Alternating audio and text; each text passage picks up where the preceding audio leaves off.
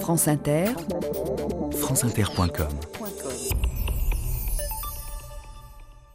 Bonjour, aujourd'hui le programme spatial soviétique, une émission diffusée le 4 octobre 2007 à l'occasion du 50e anniversaire du lancement du premier satellite artificiel de l'histoire, le Sputnik. Des explications, Fernand Lopp Eh bien, l'émission sous forme de messages morse est en effet une émission extraordinaire dans toute la force du terme. Il s'agit des signaux lancés par le satellite artificiel qui gravite actuellement autour de la Terre.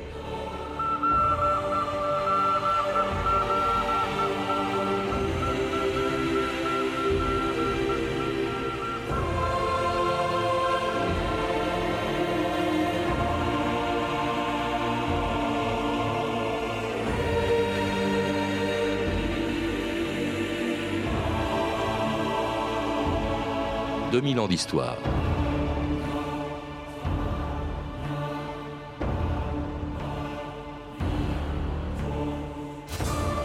Il y a 50 ans, le 4 octobre 1957, une fusée de 300 tonnes décollait de la base secrète de Baïkonour, quelque part dans le désert du Kazakhstan.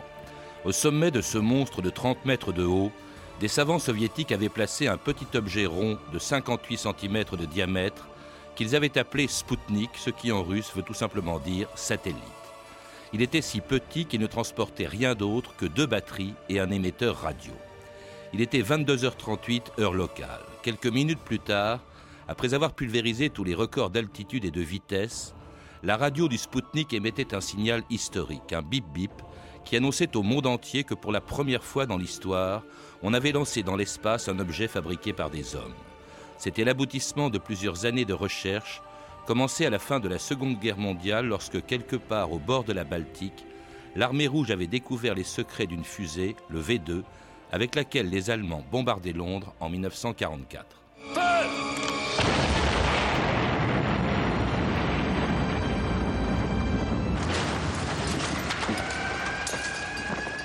Les nazis ont mis au point un engin très perfectionné. Je dirais qu'ils ont au moins 25 ans d'avance sur nous tous. Qui est le cerveau derrière tout ça?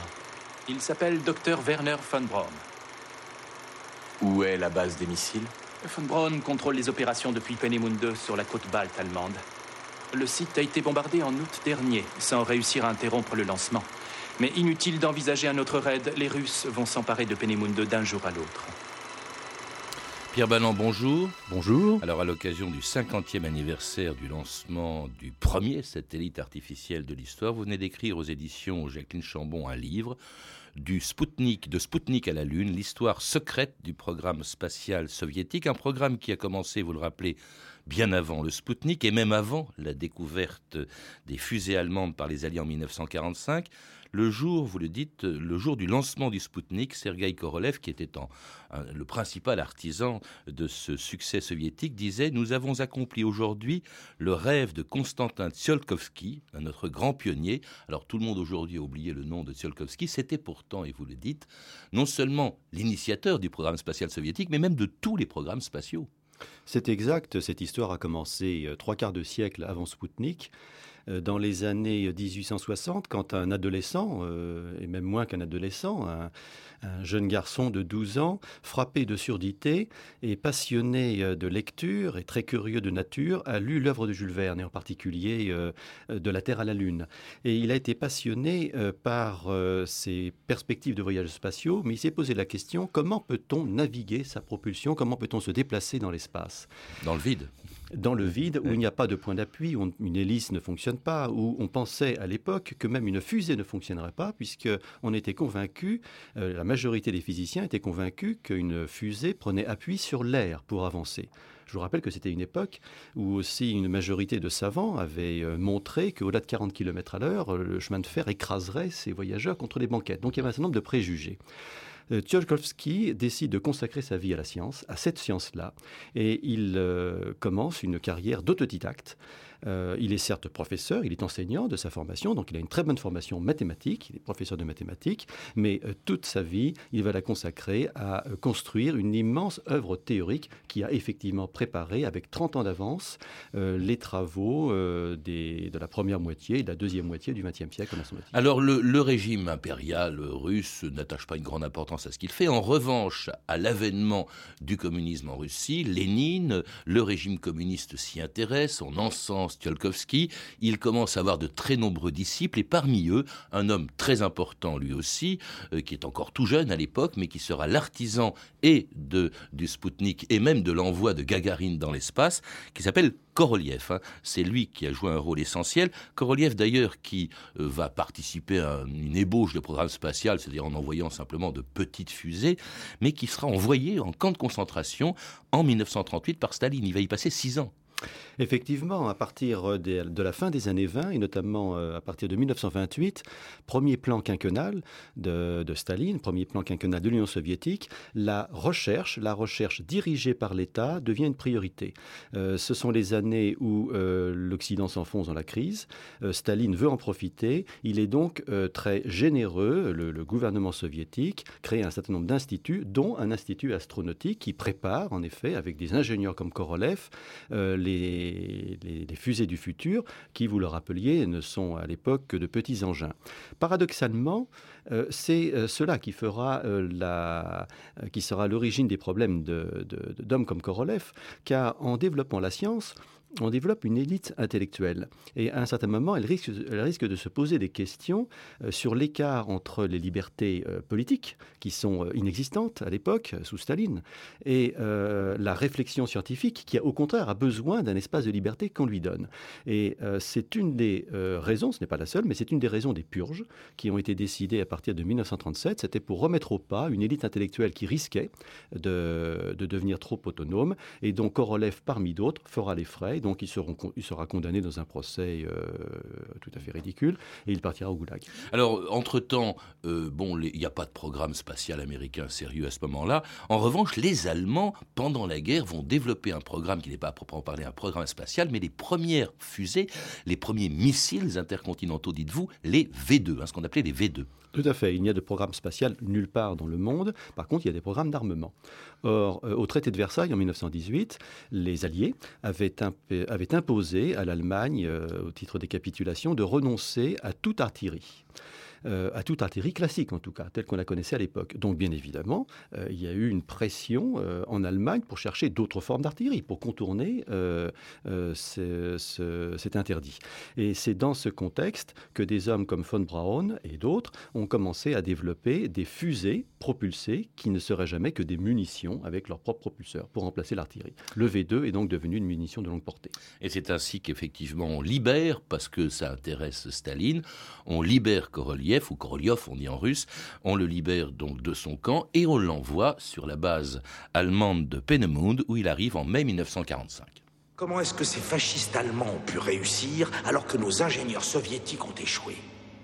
Et le gain de puissance. Un missile de cette taille a assez de puissance pour soulever un tracteur à 100 km dans les airs. Les nôtres peuvent seulement envoyer une boîte de sucre à la moitié de cette hauteur. Tout ce qu'il y a ici, doit être rassemblé et envoyé à Moscou. Lieutenant-colonel Korolov, à vos ordres. Bienvenue, camarade Korolov. Entrez, camarade, entrez. Le camarade Glushko, que vous connaissez déjà. Vous allez travailler ensemble. Glushko sur les moteurs de missiles, et vous, Sergei Pavlovitch, vous serez notre ingénieur en chef, et vous en référerez directement à moi. Dans l'intérêt de la sécurité de l'État, vous ne devez plus avoir de nom. Personne ne doit connaître votre identité comme si vous n'aviez jamais existé. Pierre Ballant, c'est vrai que personne n'a entendu parler ou n'entendra parler de Korolev pendant très longtemps, y compris en URSS, alors qu'il est à, l'origine des succès soviétiques. Korolev devient effectivement une non-personne, et ceci jusqu'à sa mort. Euh, lorsqu'il reçoit la direction technique du programme de missiles balistiques lancé par Staline. Alors cette décision n'a pas été prise euh, comme c'était euh, montré dans cette reconstitution en 1944, ce qui est un point de détail. Elle a été prise trois ans après, début 1947, mais c'est tout à fait exact. Pendant 20 ans, jusqu'à sa mort, il sera totalement inconnu, mmh. supprimé de toute mention. Mais alors, avec euh, le concours, alors, ils étaient, les Russes étaient arrivés en Allemagne dans l'espoir de prendre von Braun. Vous vous rappelez qu'en fait, von Braun est parti aux États-Unis, euh, tandis que les Russes ont quand même envoyé en Allemagne 6000 spécialistes avec lesquels ils vont mettre au point, euh, d'abord faire remarcher le V2, l'améliorer et mettre au point de, nouvelles fusées. Mais alors, ils reçoivent, le, le, programme soviétique reçoit une aide considérable parce que on est au début de la guerre froide. Et ce que veut Staline, c'est pouvoir atteindre le territoire des États-Unis. Donc ils misent sur les fusées, alors que les Américains ont peut-être pris du retard parce qu'eux avaient des avions bombardiers à long rayon d'action. Et finalement, ils ont pris un peu de retard par rapport aux Russes. C'est ça. C'est en fait le programme spatial, aussi bien d'ailleurs soviétique qu'américain, c'est il est d'abord militaire beaucoup plus que scientifique, Pierre Ballon. Euh, aussi bien aux États-Unis qu'en Union soviétique, le programme spatial est une sorte de déroutage, de détournement du programme de missiles balistiques, donc tout à fait militaire. Euh, étant, sachant qu'aux États-Unis, en 1945, la priorité est quand même au désarmement, alors que l'Union soviétique, pour des raisons euh, qui sont les siennes, euh, continue et décide d'amplifier son réarmement. Alors ces raisons, on peut les rappeler, c'est notamment la, cuisante euh, défaite en 1941 face à l'agression surprise de l'Allemagne, et l'Union soviétique s'est promis de ne plus jamais connaître, de ne plus jamais se retrouver en position d'infériorité. Il y a d'autres raisons, mais c'est effectivement à partir de 1945 que Staline constate que s'il veut renforcer son armement, il doit notamment réunir dans ses mains deux armes que personne n'avait réunies dans ses mains jusqu'ici, le missile V2, qui était allemand, et la bombe atomique, qui était américain. Et donc il s'est dit, si moi j'ai les deux, je suis le maître du monde. Plus personne ne pourra m'attaquer et je pourrai même euh, faire jouer à l'Union soviétique ce rôle messianique euh, d'installer le communisme partout. Donc il va lancer un programme très important et c'est à ce titre qu'il envoie de très nombreux techniciens à Peenemünde et ailleurs en Allemagne orientale. Et alors qu'il améliore bien sûr les, les, missiles allemands, il va même construire ce qui est resté longtemps la plus grosse fusée jamais construite, Pierre Balland, vous le rappelez, ce qu'on appelait la R7 ou Semyorka, hein, qui était 20 fois plus gros que le V2 et qui a eu une portée qui pouvait dépasser les 6000 km. À ce moment-là, les États-Unis pouvaient être atteints à partir du territoire soviétique. Tout à fait. Euh, vous avez rappelé que les Américains avaient une flotte importante de bombardiers. Les Soviétiques avaient négligé de développer des avions bombardiers, en particulier parce qu'ils s'étaient auto-intoxiqués avec leur propre propagande, minorant pendant la guerre le rôle des bombardiers alliés dans la victoire. Mais une autre raison, c'est que pour frapper l'Union soviétique, les États-Unis avaient également les bases de l'OTAN en Europe. Donc elle n'avait pas besoin de développer de toute façon des missiles de très longue portée du fait de ces bases. Ce n'était pas le cas de l'Union soviétique, qui n'avait donc qu'une seule solution, des engins de longue portée, et la, préférence s'est portée en effet, si je puis dire, sur un missile. Alors ce missile R-7 ou Semyorka, euh, avec lequel les euh, soviétiques vont lancer le, euh, il s'agissait de dépasser les Américains, parce qu'il y avait une compétition déjà entre eux. les Américains avaient prévu, annoncé de lancer un satellite, le premier de l'histoire, pour l'année géophysique internationale, mais ils sont devancés par Korolev qui, le 4 octobre 1957, il y a 50 ans, lançait donc dans l'espace le premier satellite artificiel, avec à son bord une radio dont les bip-bip ont été entendus dans le monde entier et que Radio Moscou annonçait en anglais le succès de l'URSS.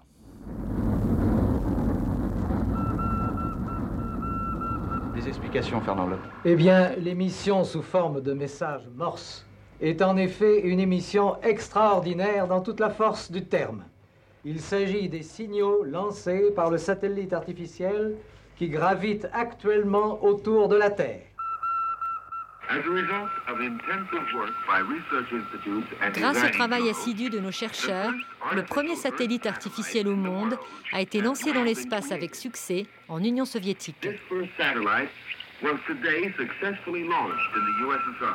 beep, beep, beep, beep, beep, beep, beep, beep, beep, beep, beep. You're just a flying Sputnik, losing your speed unless you change your ways. How can you succeed when you so far will be getting low? Your heart becomes weak and the beat is slow.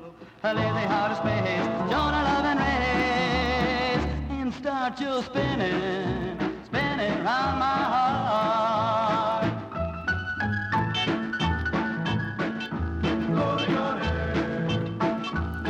Oui, Pierre Ballant, ça vous amusait beaucoup. Je crois que vous ne les connaissiez pas. Il y a tout dans votre livre sur cette expédition du Spoutnik, mais cette chanson est une trouvaille hein, que, dans la discothèque de, Radio France. Le Spoutnik a eu tellement de succès, en effet, que même les Américains, on l'entend, en ont fait une chanson. Alors qu'au début, c'est assez, curieux, ça m'a étonné en vous lisant, Pierre Ballon, les Russes, les Soviétiques euh, n'ont pas insisté beaucoup. La, la, Pravda accorde cinq lignes le 5 octobre, le lendemain, euh, au succès du Spoutnik il y a eu effectivement trois réactions euh, très contrastées et successives au lancement de Sputnik. La première réaction officielle de ceux qui étaient à l'origine de ce tir, c'est-à-dire l'État soviétique, est en effet pour le moins modeste. Euh, l'événement est relégué euh, de façon tout à fait latérale dans les, tribunes des journaux officiels. Et la raison en est finalement assez logique. Ce programme était un détournement par des scientifiques avec une connivence plus ou moins consciente de l'État soviétique qui n'y accordait en fait aucune importance. Deuxième réaction, dans les jours qui ont suivi, c'est euh, l'étonnement, l'admiration du monde entier euh, et euh, très rapidement aussi l'inquiétude parce que l'opinion publique, aidée aussi par la presse, aidée par certains milieux politiques occidentaux, euh, a commencé à se poser la question, mais si on en peut envoyer un satellite, peut-être qu'on peut mettre aussi des bombes atomiques, par exemple, euh, en orbite autour de, la Terre. Que révèle euh, sur le plan militaire cet événement extraordinaire? Troisième réaction, Khrouchtchev constate euh, euh, ces réactions au bord de l'hystérie, d'admiration pour l'Union soviétique, mais aussi d'inquiétude, et se dit qu'il faut, euh, si je peux utiliser cette expression, prendre le train en marche. Et donc là, l'Union soviétique rectifie complètement le tir, et à partir de ce moment, présente Sputnik comme un événement exceptionnel et se décide bien à continuer sur cette lancée. Oui, puis un instrument de propagande, c'est évidemment le succès de la science soviétique et au-delà du communisme. Dans le tiers-monde aussi, ça a beaucoup d'impact. Hein. Vous citez Nasser qui considère que c'est la fin du colonialisme parce qu'à l'époque, il est l'allié des, des soviétiques. Et du coup, évidemment, aux États-Unis, on, s'inquiète beaucoup parce que euh, non seulement le prestige des États-Unis est atteint, mais également leur sécurité. Alors, un succès du Sputnik est d'ailleurs confirmé immédiatement après par l'envoi euh, de, quelques jours plus tard du premier être vivant dans l'espace qui était une chienne, Laika, envoyée par un autre Sputnik beaucoup plus lourd, d'ailleurs 500 kilos, mais qui ne reviendra, qui était vraiment, euh, euh, comment dirais-je, un lancement dont Laika, la pauvre Laika, ne reviendra jamais, Pierre Ballon. Elle a été effectivement la, première victime de l'espace. deux jours après Sputnik, pour montrer que les Khrouchtchev a vite réagi, il a convoqué Korolev à son bureau, Korolev qui revenait juste du, du centre de lancement dans le Kazakhstan. donc Korolev a à peine le temps de descendre de l'avion qu'il est convoqué au bureau de Khrouchtchev et Khrouchtchev lui demande de répéter un exploit cosmique encore plus extraordinaire qui sera exploité, mais là tout de suite, de la même façon que Sputnik, euh, dans un délai de euh, trois semaines et demie, trois semaines et demie, quatre semaines. Euh, pourquoi ce délai? Tout simplement parce que c'est le 40e anniversaire de la révolution d'octobre. Et Korolev va relever le défi car il avait déjà lancé, alors il a une idée qui consiste à lancer un animal pour un vol sans retour, mais ça on n'insistera pas sur cet aspect-là, la propagande insistera sur le fait qu'on envoie un engin habité avec un, animal à bord. Il peut proposer ce vol car il avait déjà fait ce genre d'expérience, il avait lancé ce genre d'expérience dans les années précédentes avec des missiles balistiques qui ne s'étaient pas mis sur orbite mais qui avaient qualifié ces capsules. Alors euh, ce satellite pesait 500 kg, lui beaucoup plus lourd que le Sputnik, euh, alors que le 31 janvier suivant, en 58, eh bien, les Américains lancent leur premier satellite Explorer qui fait pas le figure puisqu'il ne faisait, vous le rappelez, que, que 15 kg. Ça fait sourire d'ailleurs, tout comme la longue série des échecs des Américains et de leurs missiles Vanguard ici en 1959. minus 10 seconds and counting.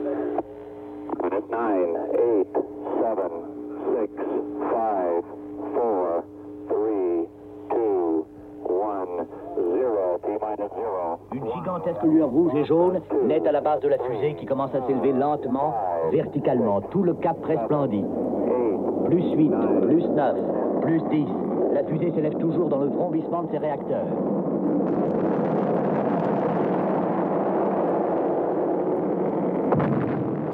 Et oui, c'était l'échec d'une fusée Vanguard en 1959 aux États-Unis. Alors, euh, évidemment, vous le rappelez aussi, je, je l'ignorais, mais au fond, on a beaucoup parlé des échecs américains, mais les soviétiques subissaient au même moment pratiquement autant d'échecs. Vous en citez pas mal, Pierre Balland. Alors au début, les Américains ont subi encore plus d'échecs que les Soviétiques, mais ensuite les courbes se sont inversées. Les Soviétiques mmh. ont eu, connu de plus en plus d'échecs au fur et à mesure où le programme progressait, si je puis dire. Les Américains corrigeaient leurs erreurs. Par contre, comme vous l'expliquiez, la compétition était inégale dans la mesure où les Américains montraient tout et par, conséquent, on, entendait tout, on, on, le voyait à la télévision. Les soviétiques n'annonçaient leurs tirs qu'après, et bien évidemment, uniquement ceux qui avaient réussi. Alors il y a une chose qui est assez amusante, vous le rappelez, c'est que parfois aussi, ils transformaient leurs échecs en succès. Alors vous donnez deux exemples qui m'ont beaucoup fait sourire, Pierre Ballon. D'abord, ils envoient une sonde sur la Lune en 1959, Luna 1.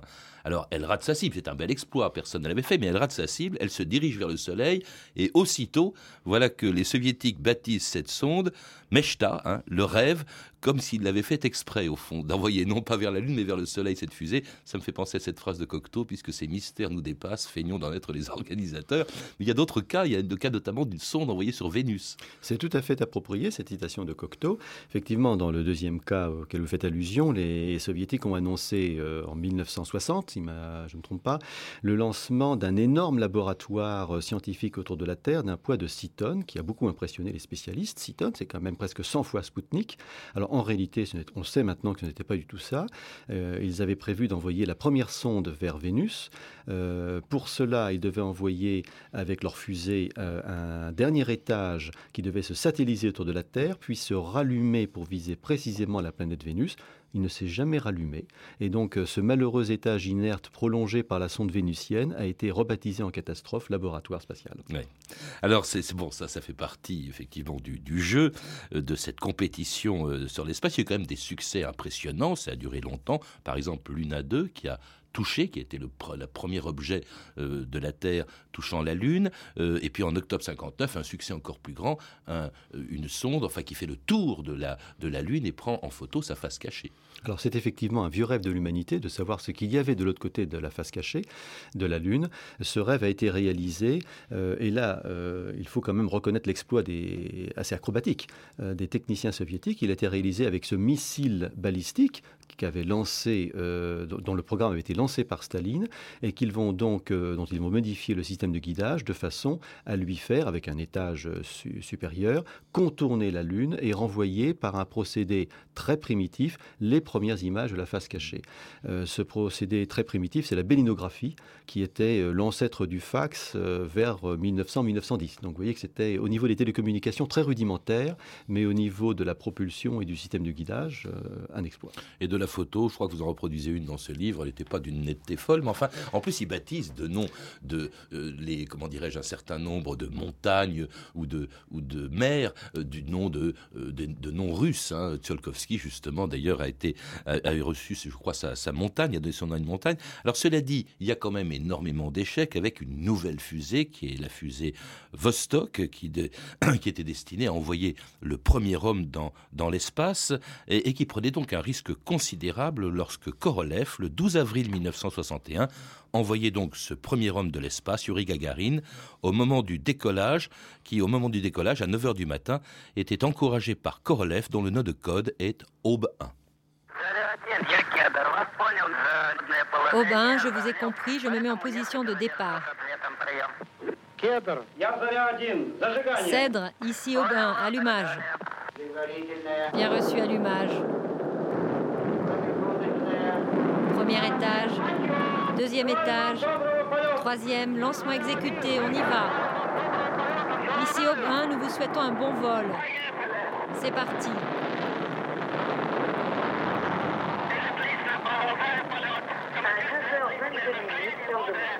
c'est le commandant Yuri Gagarin de savoir. Le vol se déroule normalement.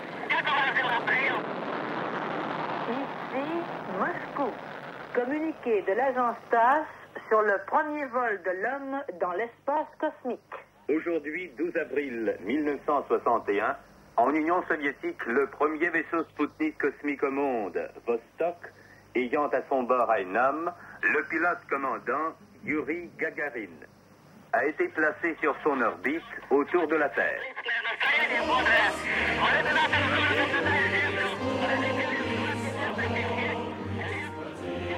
Et c'était en 1961, à l'époque. D'ailleurs, vous le rappelez, personne n'imaginait tous les risques qu'avaient pris Gagarine et Korolev. Euh, un essai, deux essais sur trois de cette fusée Vostok avant l'envol de Gagarine avaient été des échecs, c'est-à-dire des explosions. Il a fallu effectivement beaucoup de courage physique à ces cosmonautes euh, dans l'époque Vostok et Vosrod. Euh, le programme était en fait un crash programme qui avait été lancé sur les chapeaux de roue un an ou un an et demi plus tôt, euh, compte tenu des annonces américaines mmh. du programme Mercury qui aurait consisté justement à envoyer un homme sur orbite, mais plutôt vers fin 61. Enfin, au début, on espérait début 61 et puis finalement, ils l'ont fait en 62. Donc, mais peu de temps après, hein, Shepard, le premier américain dans l'espace, c'était le 5 mai 61 c'est-à-dire quelques jours à peine après Gagarine. Tout à fait. Donc avec la concurrence américaine qui se précisait, il a fallu brûler les étapes. Et c'est vrai que les ingénieurs ont pris un certain nombre de risques, et euh, notamment euh, sur les euh, sept vols de la fusée Vostok qui ont précédé le vol historique de Gagarine. L'objectif était d'avoir deux vols successifs sans passagers réussi, mais il a fallu quand même brûler sept euh, vaisseaux ou sept fusées pour obtenir ce résultat. Et le bilan, c'est que sur les sept, quand même, les deux tiers euh, avaient, échoué. Donc euh, Gagarine est parti avec cette, statistique en tête. Le bilan, c'est aussi un prestige immense, bien entendu. On s'en doute pour, pour l'URSS. Gagarine est reçu triomphalement à Moscou. On en parle dans le monde entier. Le prestige est aussi grand que celui des États-Unis est devenu très bas à l'époque, alors qu'en réalité, vous le rappelez, les États-Unis se sont sensiblement rapprochés des, soviétiques, qui vont encore dominer d'ailleurs avec Leonov, premier homme de, dans l'espace. Mais à partir de ce moment-là, c'est un peu le déclin. 69, ce sera, on le sait, les Américains qui seront les premiers sur la Lune. Comment expliquer ce déclin des, euh, de l'URSS après 12 ans de suprématie dans l'espace, Pierre Balland Envoyer un engin autour de la Terre comme Spoutnik ou même un cosmonaute dans une capsule non manœuvrable sont des opérations certes difficiles, mais à la portée d'une puissance, d'une grande puissance industrielle qui euh, bénéficie de programmes de missiles balistiques puissamment aidés par le gouvernement. C'était donc le cas de l'Union soviétique. Envoyer un homme sur la Lune et le faire revenir, c'est un autre défi. Et l'Union soviétique n'a pas mis en place les financements, les méthodes de commandement euh, et la détermination politique pour relever ce défi. De Spoutnik à la Lune, l'histoire secrète du programme spatial soviétique, c'est le titre de votre livre, Pierre Ballon publié aux éditions Jacqueline Chambon. Vous avez pu entendre deux extraits d'un passionnant docu-fiction à la conquête de l'espace réalisé par la BBC et diffusé sur Arte en décembre 2006. Toutes ces références sont disponibles par téléphone au 3230, 34 centimes la minute ou sur le site franceinter.com. C'était 2000 ans d'histoire, la technique Arnaud Caillet et Ludovic Asselot, documentation et archivina Claire Destacan, Emmanuel Fournier et Sophie Gillery, une réalisation de Anne Kobilac.